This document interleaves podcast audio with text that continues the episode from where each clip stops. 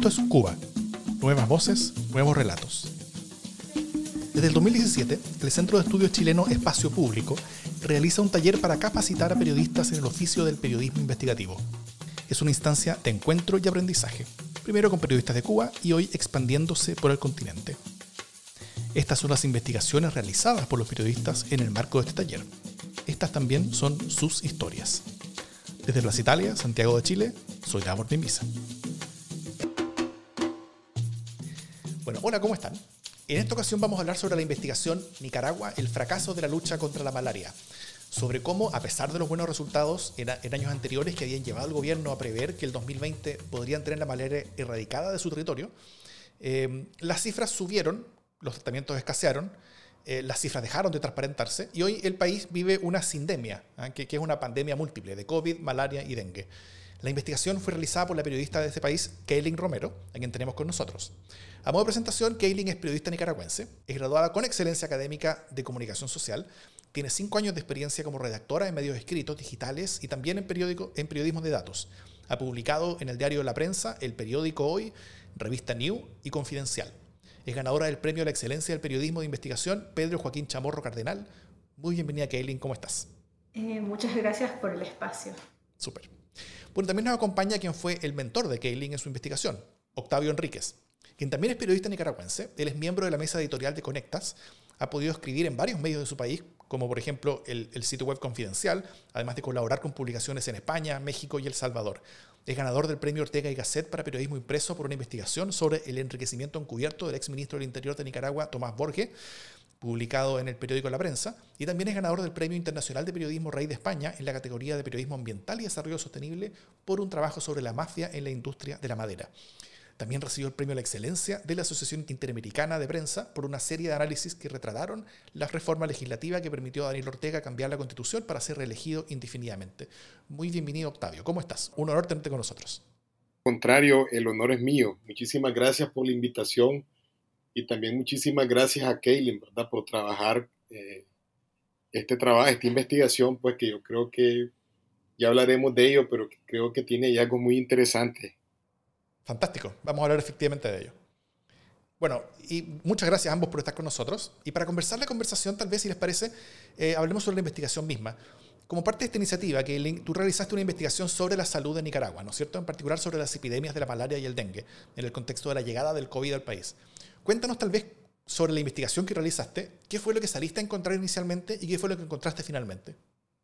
Eh, bueno, pues yo tenía la idea de hacer un análisis de datos. De hecho, esta investigación parte precisamente de los datos que veíamos eh, en reportes de incrementos en los casos de dengue y de la malaria. Eh, lo que vimos tras recopilar y hacer dos bases de datos fue que la malaria eh, superó sus picos epidémicos de los últimos 20 años y que eh, cuando el Ministerio de Salud pensaba que en 2020 se iba a erradicar, fue el año que más se salió de proporción de la tendencia que había. Y esto se sumó con la llegada del COVID y también con el aumento de dengue que tuvimos en 2019. Eh, y la situación se fue agudizando, sin embargo, pues las autoridades no han hecho eh, como una alerta ante este incremento de casos que afecta principalmente a las poblaciones del Caribe Norte de Nicaragua, que son alejadas, que viven en pobreza y que son olvidadas de las políticas o de las prioridades del gobierno de Nicaragua. Sí. Bueno, la, investigación tú la vas hilando a través de testimonios de expertos de dentro y fuera de Nicaragua, pero también de personas afectadas, ¿no es cierto? Como la historia de Glenda, eh, quien, quien este año ha tenido tres veces malaria, se han contagiado también cuatro de sus hermanos, y una vecina llegó a morir por la enfermedad. ¿Cómo fue la historia de Glenda? ¿Es algo común que alguien tenga tantas veces la enfermedad en tan poco tiempo y que esté tan rodeado de ella? Lamentablemente en el Caribe Norte sí es común. Eh, los habitantes de esa zona conocen los síntomas eh, y de una pueden identificar que tienen malaria. Y lo preocupante es que eh, por cada vez que van enfermándose, su salud obviamente se va deteriorando y eso también afecta eh, si necesitan hospitalizaciones, por ejemplo, que la persona deja de trabajar y si no se atiende a tiempo o si hay eh, limitantes en el acceso a los medicamentos y las pruebas, podría llegar a fallecer como ocurrió.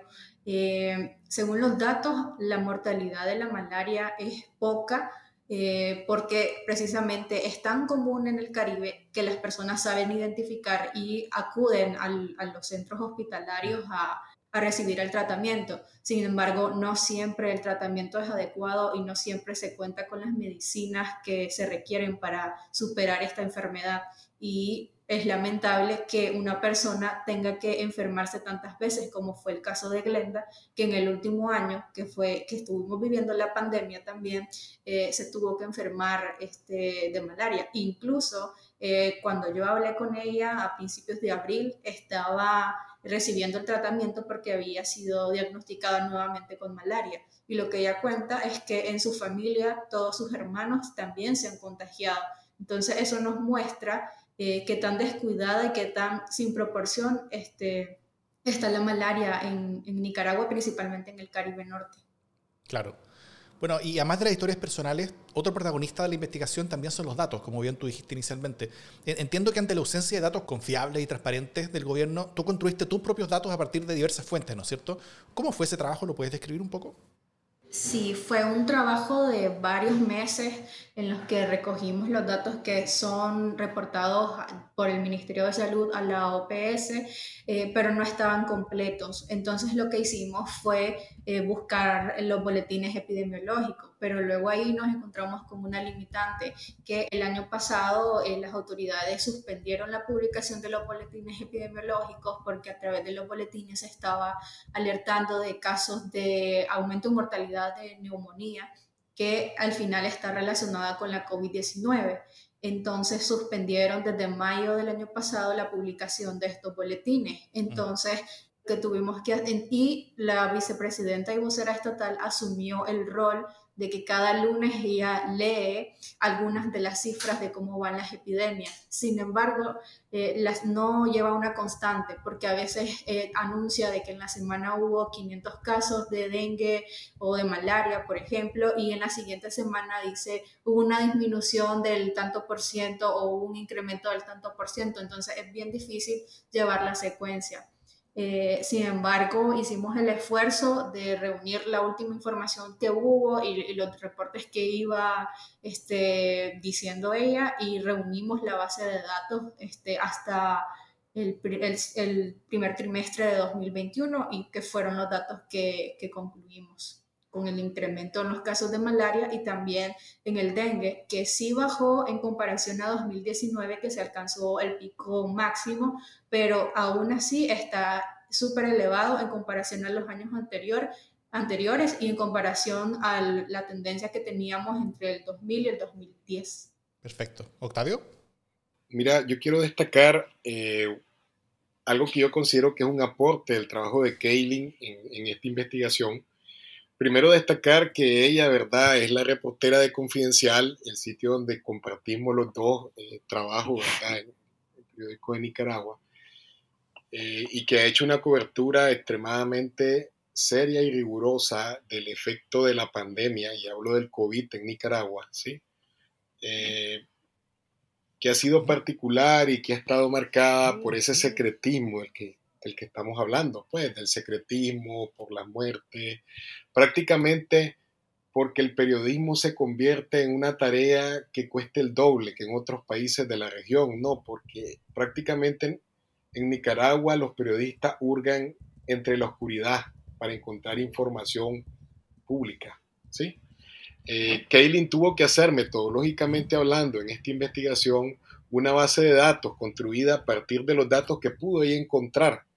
Decir, nosotros hubiéramos querido tener acceso a todita la información, pero la verdad es que las circunstancias en el país no son esas, ¿sí?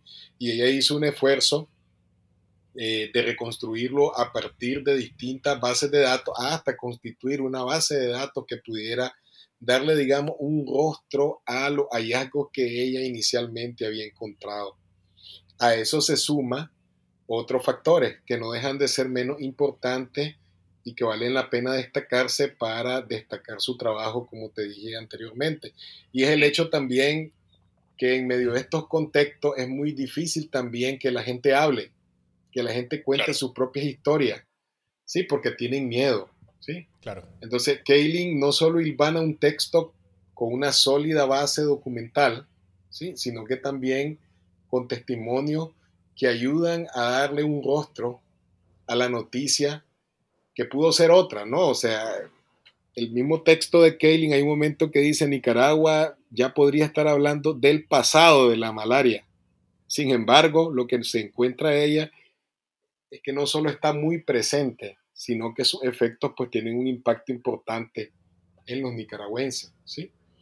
Entonces, yo quisiera destacar esos puntos, pues, porque tienen que ver con la metodología de su trabajo, ¿no? Y con la solidez de esta investigación. Yo siempre he dicho que el periodismo a lo que aspira eh, cualquier periodista, cualquier reportero, es poder entregarle información confiable a la población y a partir de esa información confiable que piensen sobre su país, sobre su realidad. ¿Qué es Nicaragua hoy en día? Nicaragua hoy en día es un país con falta de gobernabilidad, con falta de transparencia, con la imposición de un régimen ¿no? a través de un Estado policial y también es ese país, ¿verdad?, que está lejos de, Managua, donde la gente está siendo afectada por esta enfermedad y no hay una respuesta adecuada de las autoridades. Eso es lo que yo quería decir. Perfecto. Bueno, siguiendo contigo, Octavio, eh, habiendo colaborado y guiado a Kaylin en su investigación, ¿cuáles crees que fueron los principales escollos o complejidades con las que ella se topó durante el trabajo? ¿Fueron, fueron más bien políticos, de acceso a información? Eh, ¿cómo, ¿Cómo, ¿Cuáles creen que fueron los principales problemas que ella halló? Mira, pues te decía un poco, ¿no? La, falta de información, ¿no? O sea, Nicaragua tiene un complejo sistema que lo que busca en vez de informar es de apagar informativamente, ¿no? Hay un momento del relato, por ejemplo, eh, de Kaylin, donde ella cita que eh, ella se basa, ¿no? En, en, boletín epidemiológico, pero de repente dejaron de publicarlo. Y dejaron de publicarlo porque las cifras de COVID estaban creciendo, ¿no? Hubo un ocultamiento de esos datos, pero de paso se ocultaron todo el resto de datos. Es decir, a eso es lo que me refiero cuando yo te digo que la experiencia que nosotros tenemos es prácticamente de hurgar en la oscuridad, ¿sí? Y para hurgar en la oscuridad, obviamente, vos necesitas apoyo de expertos, ellos hablan en el reportaje de Kaylin, necesita que la gente confíe en vos y hable también y te cuente sus problemas. Ya mencionaba, eh, por ejemplo, el caso de, eh, de, la paciente que, que, en varias ocasiones, en tres ocasiones, resultó enferma. Sí, todo eso se construye, creo yo, en base a la confianza, en base a los datos que vas teniendo, en base al contraste que son parte de la metodología que nos hace nosotros hacer periodismo. Pues yo creo que lo más importante de esto y de este reportaje, de este esfuerzo de Kaylin y, y Confidencial, es precisamente poder mostrar esa historia, ¿no? Esa historia bien sustentada y que los lectores sientan confianza en ella.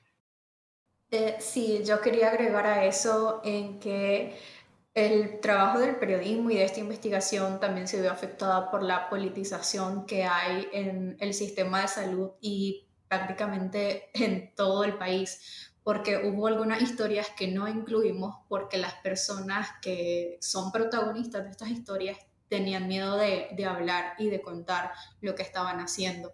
Eh, nosotros también pedimos eh, información a una entrevista con la ministra de Salud para saber cuál es la versión oficial del incremento de estas epidemias y de por qué no se está haciendo un esfuerzo por reducir estos, estos picos tan altos y tampoco tuvimos respuesta. Entonces, la limitante de cómo la política está metido en todo esto también eh, nos impide llegar y contar más cosas, porque quisimos contar más, pero hubo esas limitantes. Kelling, tú relatas que en mayo del 2020 se suspendió la publicación en línea del boletín epidemiológico, donde se sistematizaba la información de las epidemias que viven en Nicaragua. Esto fue justamente cuando el COVID, tal como dices, eh, comenzaba a hacer estragos y, a subir el número, ¿no es cierto? Eh, el gobierno todavía decía que, esos casos no eran de COVID, sino que era simplemente una pulmonía típica. Em, ¿Tú dirías que fue por el COVID y por el riesgo político que tenía eso para el gobierno que la publicación de la información de no solamente el mismo COVID, sino que todas las otras epidemias también se detuvo? Eh, oficialmente no hay una versión de por qué suspendieron la publicación en línea del boletín epidemiológico.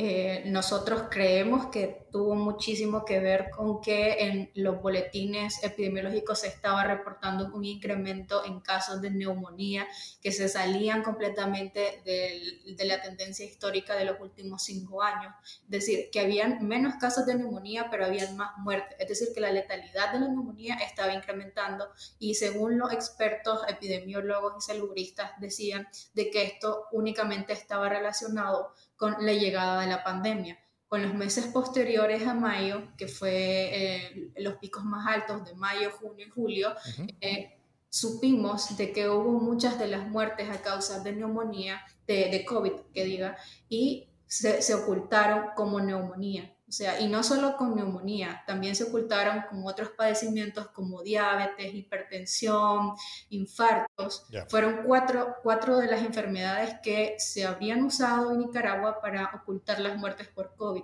que ya llevamos 13 meses desde que se identificó el primer caso y oficialmente solo hay 183 fallecimientos por neumonía, que esa es una cifra súper cuestionada en Nicaragua porque vivimos eh, meses fuertísimos en que habían todos los días entierros express. Entonces nosotros creemos que el gobierno suspendió la publicación fue por eh, que ahí se estaba reportando el incremento de muertes. Perfecto. Octavio. Sí, yo quiero agregar algo a lo que está diciendo Kaylin. Aquí nunca hay una versión oficial de nada, o sea, ese es, uno de los problemas y las dificultades que ella se encuentra, ¿no? Eh, pues le puedes tocar la puerta a las autoridades y las autoridades nunca dan eh, información. De hecho, hay un concepto eh, vigente en las autoridades donde solo la primera dama, que es la vicepresidenta, ¿verdad? Rosario Murillo, es la única autorizada para hablar del gobierno.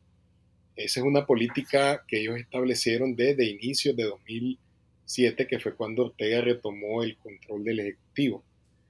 Ahora, en esos días, que fueron días tristes, yo recuerdo que bastaba con que uno se pudiera meter, digamos, al Facebook, ¿no? De cada de conocidos y podías encontrar que los muros de Facebook estaban convertidos prácticamente en cadenas de oración, en notas de condolencia, eh, junto a la experiencia de muchos de los, ¿cómo es que se llama? De los, eh, de los nicaragüenses llorando a sus deudos, ¿no? En medio de esta gran, de esta gran incertidumbre. Entonces, eh, la explicación de que si esto se dio, no la dio el MINSA, ¿sí? Pero coincidió, ¿sí? Cuando el momento en que se deja de publicar este informe coincidió precisamente con el aumento de casos que eran sospechosos de COVID, ¿sí?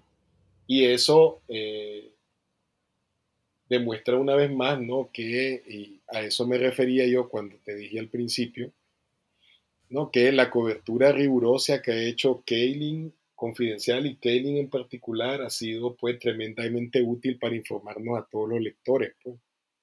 Eso era. Bueno, algo eh, te refieres, Octavio, eh, que, puede ser relevante, que es que el, hecho de que la encargada de comunicar los datos sobre salud y básicamente todo lo demás es Rosario Murillo, ¿no es cierto? Vicepresidenta de la Nación, vocera de Estado y también esposa de Daniel Ortega. Esa situación es por definición extraña, eh, se ve como, como al menos atípica.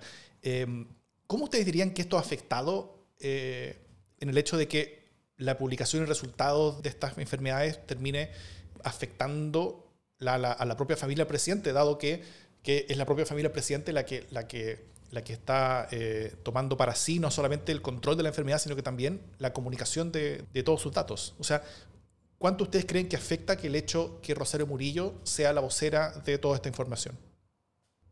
A la ciudadanía, pues un montón, ¿no? O sea, porque precisamente eso es lo que te estoy diciendo, ¿no? Que hay eh, una realidad de un apagón informativo, ¿sí? O sea, hay un montón de notas eh, de propaganda en el, sistema, en el sistema de propaganda que está creado por el régimen, eh, pero no hay información sustancial que le ayude a entender, que le, que le sirva como ciudadano, pues, o sea, aquí parece increíble, pero, pero hasta cosas tan básicas como la vacunación, eh, que es una, una información súper, súper útil hasta eso, este sujeto, ¿cómo es que se llama?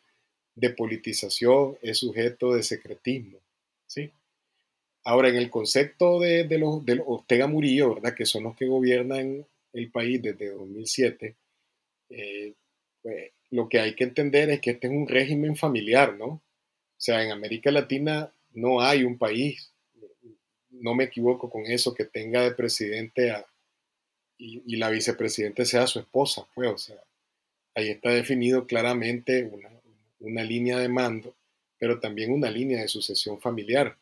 Y lo digo con tristeza, ¿no? Porque Nicaragua votó una dictadura a finales del, de los 70, 1979, y estamos precisamente con una familia con pretensiones dinásticas, ¿no? Eh, y eso afecta todita la realidad de todos los nicaragüenses. O sea, ¿quién es Rosario Murillo? Puede seguir, eh, Rosario Murillo, su huella la puede seguir a través de este secretismo, la puede seguir también a través de los discursos de odio, ¿no? En los medios de comunicación, eh, donde llama minúsculos, puchos y todos los descalificativos habidos y por haber contra los opositores. La podés ver hasta en la papelería del Estado, ¿no? Hasta el escudo de Nicaragua lo, cambió su diseño cuando ella entró al poder. Eh, lo podés ver en los árboles de lata que midan 20 metros y están colocados en toda Managua y que son el símbolo de su poder. Ese, es Rosario Murillo, e, ese es el régimen de los Ortega también. O sea, un poder familiar sin cuestionamiento, ¿no? En el que la falta de acceso a la información es una de sus características esenciales. ¿Sí? Mm. En la investigación ustedes mencionan el, importante rol de los colaboradores voluntarios, ¿no es cierto? O, los Colbol, que, que, apoyan la prevención, detección y tratamiento de la malaria, sobre todo en áreas rurales. Eh, y, también menciona las brigadas médicas que el gobierno envía para ayudar a ciertos territorios cuando ocurre algo, eh, como pasó, por ejemplo, después de los huracanes ETA e IOTA, eh, después de los cuales hubo una importante alza de la malaria en las zonas afectadas por esos huracanes. ¿Qué tan politizadas dirían ustedes que están desde el gobierno estas entidades en el sentido de se preocupan más de la salud de la población o de proteger a Daniel Ortega? En el caso de los colboles, yo creo que como están organizados y son voluntarios, o sea, son parte de la comunidad. Entonces sí hay como una preocupación y un esfuerzo por identificar los casos, o sea, ellos están disponibles eh, todo el día para, si una persona presenta los síntomas, puede acudir a ellos eh, para realizarse las pruebas rápidas y, demás. En el caso de la brigada, y eh, los colboles trabajan en coordinación con el Ministerio de Salud porque también se reciben fondos para para mejorar pues, la, la, identificación de los casos de malaria. En el caso de las brigadas que son propiamente del MINSA, esas sí están completamente politizadas, los vemos eh, apoyando al gobierno en videos, los vemos eh, eh, bailando las canciones del gobierno y en alguna forma han servido para ser una fuerza del gobierno en este gremio. Perfecto. Em, en el contexto de una dramática ausencia de recursos para enfrentar las pandemias, en la investigación lo relata, por ejemplo, a través de la, de la inversión de solamente 7 dólares al año por persona para medicamentos, en, un año donde está atacando con mucha fuerza el COVID, pero también eh, la, malaria está llegando a, récords históricos de más de 20 años y el dengue eh, está muy fuerte también. Y relatan cómo, por ejemplo, el 25 de marzo el Ministerio de Salud anuncia la entrega de 23, de 23 microscopios a centros de salud urbanos y rurales de Managua y sus alrededores para detectar mejor la malaria. Pero también cuentan que datos oficiales de los últimos dos años no indican casos en la capital. Eh, entonces, ¿esto sería una especie como de prueba de que los datos oficiales podrían estar ocultando casos de malaria en el hecho de que el mismo gobierno está anunciando el envío de herramientas para el combate a la malaria en zonas donde la malaria se supone, al, menos según la información oficial, no existe? Bueno, yo creería que pues, al final todo queda como en la suposición Em, las cosas ilógicas que se viven en Nicaragua y no solo con eso, em, pero principalmente los casos de malaria son en el Caribe. Entonces fue súper extraño mirar esta noticia donde están equipando eh, los lugares de Managua. Sí, o sea, hay, dos, hay dos, dos opciones, ¿no? O sea, dos caminos. O esta es parte del realismo mágico que nos acompaña en toda la región, ¿verdad? Que está lleno de decisiones ilógicas cuando hay necesidades urgentes, pues como marca el contraste de que en el Caribe donde se necesitarían precisamente este tipo de instrumentos, o algo nos están ocultando, ¿sí? Y esa es parte, ¿no? De, de, la urgencia de conocer datos reales, ¿no? Y de conocer información eh, y, de, y de que el gobierno cumpla su responsabilidad de dar precisamente datos que nos puedan servir a los ciudadanos para tomar decisiones. O sea, y discúlpame que vuelva al punto del ejemplo del COVID, que es el ejemplo más reciente. Pero mientras en el mundo, en el mundo, y esta es una cosa que yo quiero recordar, mientras en el mundo todas las autoridades médicas aconsejaban el distanciamiento social, el gobierno no ha dejado de promover un solo día, ¿sí? actividades donde se dan aglomeraciones de personas e incluso hizo una marcha eh, te puede contar con mayor precisión, pero hicieron una marcha donde le, eh, le llamaron amor en los tiempos del COVID, ¿no? Y salieron a, marchar los empleados públicos eh, del, del, gobierno de Ortega, pues entonces eh, a ese tipo de cosas son los grandes contrastes, las grandes contradicciones, pero sobre todo la falta de información clara a los ciudadanos que son los que al final están reclamando acciones que les ayuden a, eh, a tomar decisiones, pues, a tomar decisiones. Esta investigación tiene una peculiaridad además, ¿sí? O sea, ahonda sobre este tema. vos lo decías al principio, ¿no? Nicaragua está siendo afectada por varias, varios, varias enfermedades, ¿no? Y ahonda sobre este tema que se creía ya superado, ¿sí? Para volver a decir y volver a situar eh, lo que está ocurriendo en nuestra realidad, pues en otras palabras. Sí, sobre eso mismo, eh, en este año complejo, con la malaria desbocada, eh, con dengue fuerte también y con COVID también azotando como lo hace en todas partes, acá eh, yo estoy hablando desde Chile y, también el COVID está azotando con mucha fuerza, ¿cómo está Nicaragua hoy día? ¿La población está consciente del peligro que corre con, con estas enfermedades tan presentes o, o, el ocultamiento de muchos de estos datos oficiales sobre las epidemias tiene a los nicaragüenses más confiados de lo que deberían estar? Por esta falta de datos eh, claros y de alerta, es que ahorita, en, este, en estas semanas, estamos viendo un incremento de COVID-19 que ya no se veía antes y que incluso el Ministerio de Salud, que había sostenido, por ejemplo, que el promedio de casos semanales era de 50 desde finales de noviembre, ahorita está reportando casi 100.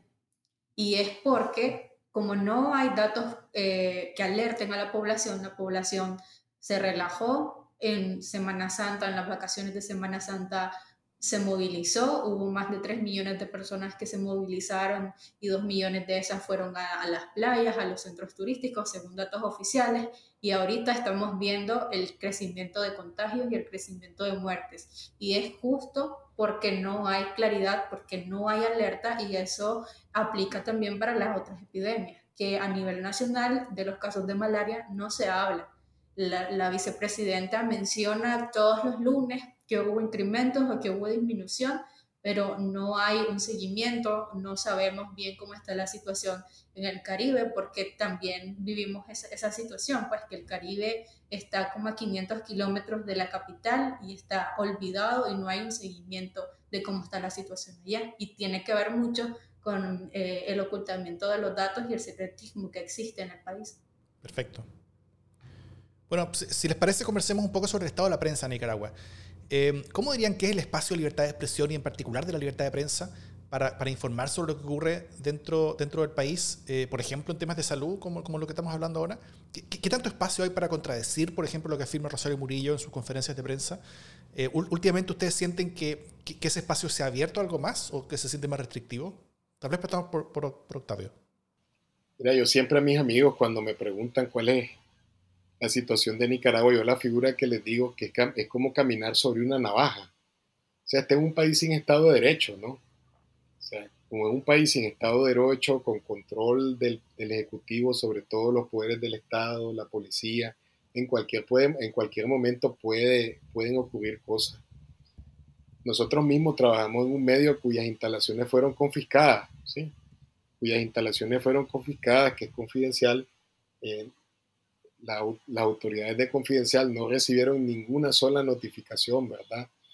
de que el edificio iba a ser entregado al Ministerio de Salud, sino que se informaron por un cartel que pusieron, ¿verdad?, en las afueras del edificio, donde decía que ahora iba a ser del ministerio y recientemente eh, lo inauguraron como una clínica, pues, una clínica de atención a pacientes.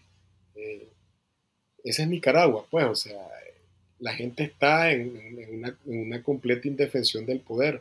Pasa algo, ¿ante quién te puedes quejar? No hay nadie ante quien te puedas quejar. Los organismos de derechos humanos han venido cerrando, hay otros que se han exiliado, creo que solo uno queda, que es la Comisión Permanente de Derechos Humanos. La policía está... Eh, bajo control del Ejecutivo y ha sido responsable de varias de las violaciones de derechos humanos desde 2018. Y luego también a finales del año y comenzando este se aprobaron también unas legislaciones ¿sí? que representan una amenaza más a la libertad de expresión porque aprobaron una ley en particular que se llama la ley de ciberdelitos, donde a través de esa ley pretenden castigar el concepto de noticia falsa. ¿sí? Pero ¿qué es la noticia falsa? Eso no queda claramente definido ahí y más bien queda sujeto al arbitrio quien aplique la ley, que es el Ejecutivo. Entonces sí, estamos en, un escenario bien complejo, o sea, ves periodistas en el exilio, eh, ves eh, medios confiscados, medios de prensa que cerraron en estos años de gobierno de Ortega. Eh, en 2018 hubo un periodista muerto que fue Ángel Gaona.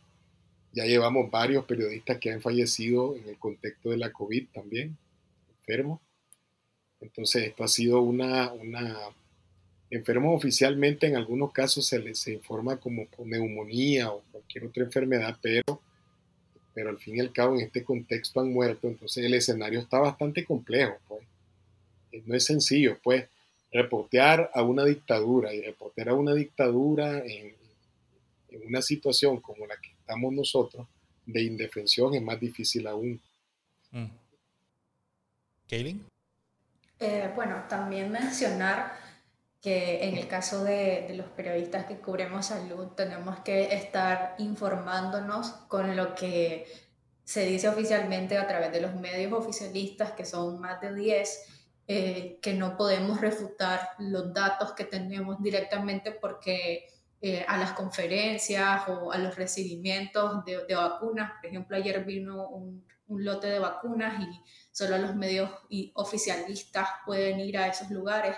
Eh, entonces, estamos coartados pues, y tenemos que estar buscando información o en, en, en, los comunicados oficiales que Rosario Murillo habla todos los días a, a mediodía y da noticias ahí o las declaraciones que, que aparecen en, los medios oficialistas, porque no tenemos ese acceso. Y eh, si vamos a los lugares, también ha pasado de que hay vigilancia de parte de eh, aliados al, al, al gobierno, eh, que hay policías también ahí intimidando, entonces es un contexto bastante difícil, pero que a pesar de esos obstáculos estamos eh, logrando hacer investigaciones como estas y como muchísimas otras que hemos publicado en Confidencial, en la prensa y en todos estos medios que incluso desde el exilio están haciendo investigaciones de cómo está la situación de Nicaragua. Mm. Bueno, tanto tú, Kevin, como Octavio participan en el medio digital Confidencial, como ambos lo han dicho. ¿Cómo es la historia de este medio y, cuál es el rol que ustedes dicen que ese medio ha tenido en Nicaragua? Esto me, interesa como para ir contando la historia del ecosistema de medios hoy día en Nicaragua y sobre todo de cómo funciona, el, eh, si, es que hay un robusto ecosistema de medios independientes o si aún es incipiente. Pero, pero, pero partamos tal vez conversando sobre Confidencial. ¿Cómo, ¿Cómo nace Confidencial y cuál es el rol que ustedes dirían que está teniendo hoy día en Nicaragua? Bueno, Confidencial eh, Nació en 1996, si no me falla la memoria, un, proyecto, eh, un medio de comunicación fundado por Carlos Fernando Chamorro, ¿no? que es uno de los grandes maestros del periodismo nicaragüense. Eh, y se ha enfocado siempre no en la fiscalización del poder. Eh, de hecho, la primera gran investigación que se hace al gobierno de Ortega apenas unos meses subido al poder, lo hace confidencial. Tiene que ver con un trasiego, eh, unos negocios de tierra en, en Tola, en la zona sur del país. Y eh, lo que ocurrió después fue que el, el, gobierno eh, se vino encima, ¿no? Eh, se metieron a las oficinas, ¿no? el Centro de Investigaciones de la Comunicación, y hubo pues un derroche de violencia, ¿no? Un derroche de violencia contra el medio, unas campañas de descrédito absurdas. Y lo que ahora vos ves es que sin ningún argumento, a finales de 2018, luego de reportar eh, todo lo que había ocurrido con la represión a la ciudadanía y a los opositores, finalmente el gobierno se mete y confisca las oficinas de confidencial. Eh, en lo que representa pues, una historia, pues de un ejemplo, el director llamaba que con esa confiscación decía que el régimen había erigido una, una, un monumento a la libertad de prensa. Yo, yo creo que sí, porque eh, Confidencial se sostuvo, pese a todas estas cosas y todas las que contaba Kaylin, se sostuvo y sus periodistas eh, continuaron, continuamos haciendo periodismo, pues, y denunciando los abusos del poder. Eh, ese es confidencial, ¿no? ¿Cuál es el ecosistema de medios? Que es lo otro que preguntaba. Es un ecosistema de medios donde cada vez hay menos medios independientes. La mayoría son del gobierno, ¿no? Sobre todo en el área de televisión, canales dirigidos por la familia del presidente, ¿no? Con obvias posiciones donde se difunde propaganda y eh, el esfuerzo que hacen los medios de comunicación independientes es grande en este contexto, pues por informar, por informar lo que está ocurriendo.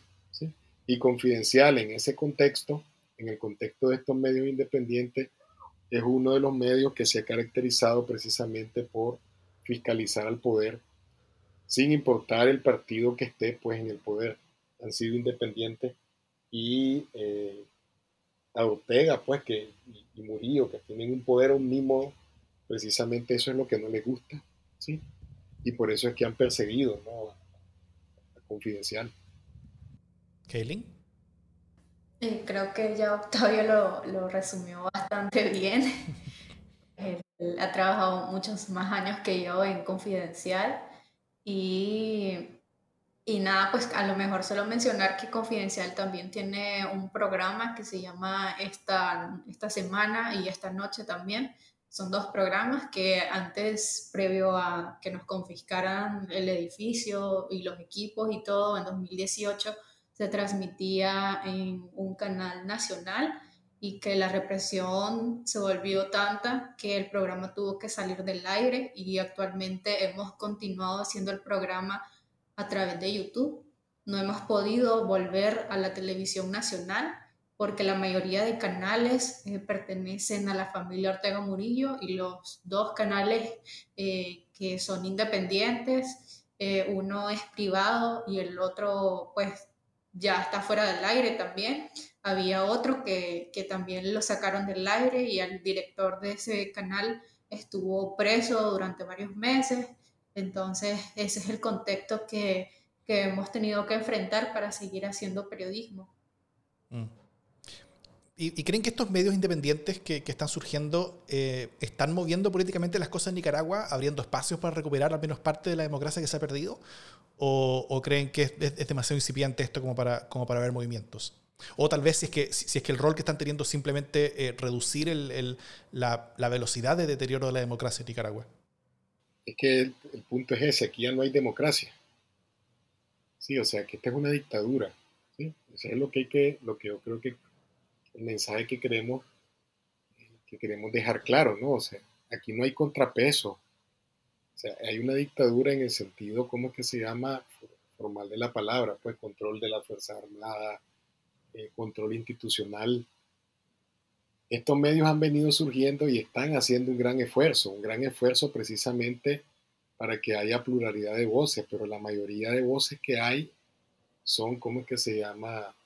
pro gobierno, son de ese sistema, digamos, de propaganda eh, dedicado a hacer campañas eh, de descrédito dedicado a hacer propaganda. Antes nos decían que vivíamos bonito, ¿no? Eh, después de 2018, eh, la realidad que intentan vender es que se recuperó la normalidad, pero aquí no puede haber normalidad, pues, o sea, fueron asesinadas 328 personas, ¿sí? 2.000 heridos, 100.000 personas están en el exilio. No puede estar en una situación normal un país que ha sufrido tanto. ¿sí?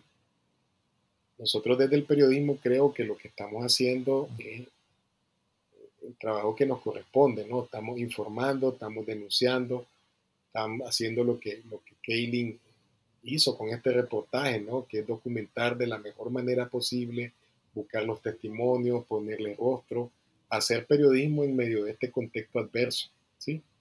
Yo sé que no es una realidad de la que, no, de la que no, no se conozca en otras partes de América Latina. La verdad es que los, los, los cautillos han sido una de las, de, las situaciones o de las realidades que nos han perseguido. Pero el punto es que eh, lo que siempre hacemos los nicaragüenses ¿no? es tratar de ser un poco, eh, de hacer un poco siempre el llamado ¿no? a la comunidad internacional, a nuestros colegas que estén siempre pendientes de nuestro país, ¿no? porque nosotros estamos viviendo la hora más oscura. Estas son las horas más oscuras las que estamos viviendo en Nicaragua. Y lo hacemos con convicción, sin afán de heroísmo, eh, ni ningún otro tipo de, de sentimiento. Lo hacemos porque creemos que tenemos que contribuir a nuestro país. Así que no sé si, si, alguien, digamos, de estos medios eh, esté pensando precisamente en una incidencia política. Yo creo que más bien lo que piensan es en informar con libertad, que es lo mínimo que se puede hacer pues, en un sistema como el que tenemos ahora. Pues. Mm. Em, bueno, Kaylin, tú, tú entiendo que ya habías trabajado algo de periodismo de, investigación antes de participar de esta iniciativa con espacio público, em, pero ¿Qué dirías que es lo que más sacaste en limpio o aprendiste a lo largo de esta iniciativa, sumando los, talleres, la realización de la investigación eh, y, todo lo demás que, y, bueno, y la, ayuda también de, Octavio? ¿Qué fue lo que más ganaste con, esta experiencia? Eh, creo que los talleres fueron bastante importantes, eh, sobre todo en el que hubo sobre el de cómo se plantea una investigación, qué enfoques podemos buscar. Entonces creo que eh, pues yo he tenido algo de experiencia haciendo reportajes y alguna que otra investigación, pero eh, de manera empírica, es decir, uno va aprendiendo eh, con lo que lee, pero no había tenido como una formación a lo mejor. Entonces creo que los talleres por esa parte fueron pues bastante interesantes para reforzar algún conocimiento o ver alguna otra técnica que puedo considerar al momento de pensar en qué voy a investigar, cómo lo voy a investigar, eh, cómo voy a estructurar mi investigación, cuáles son los riesgos que voy a tener o las limitantes que me voy a encontrar y cómo puedo ir superando esas limitantes para llevar a cabo el tema. Yo quiero agregar algo ahí, si me, si me permiten. Adelante, por favor. Sí. Mira, eh, nosotros pues como colectivo, sí, Kaylin, y yo queremos agradecer porque siento que estos espacios, la realidad es que las redacciones, por lo que siempre andamos ¿no? en, continuo trabajo, eh, a veces no te queda tiempo para discutir ¿no? Eh, sobre estos temas, ¿no? sobre todas estas cosas a las que estuvo pendiente y atenta Kaylin en estos meses. Y creo que es que esas cosas son las que hacen luego la diferencia, ¿no? Eh, y agradecerles este espacio de formación, esta guía, ¿sí? Y la mesa editorial que también fue bien enriquecedora, ¿sí? Eh, sí, entonces quiero agradecer y específicamente no a Espacio Público, ¿sí? Este esfuerzo que está haciendo y que entiendo que es latinoamericano, ¿sí?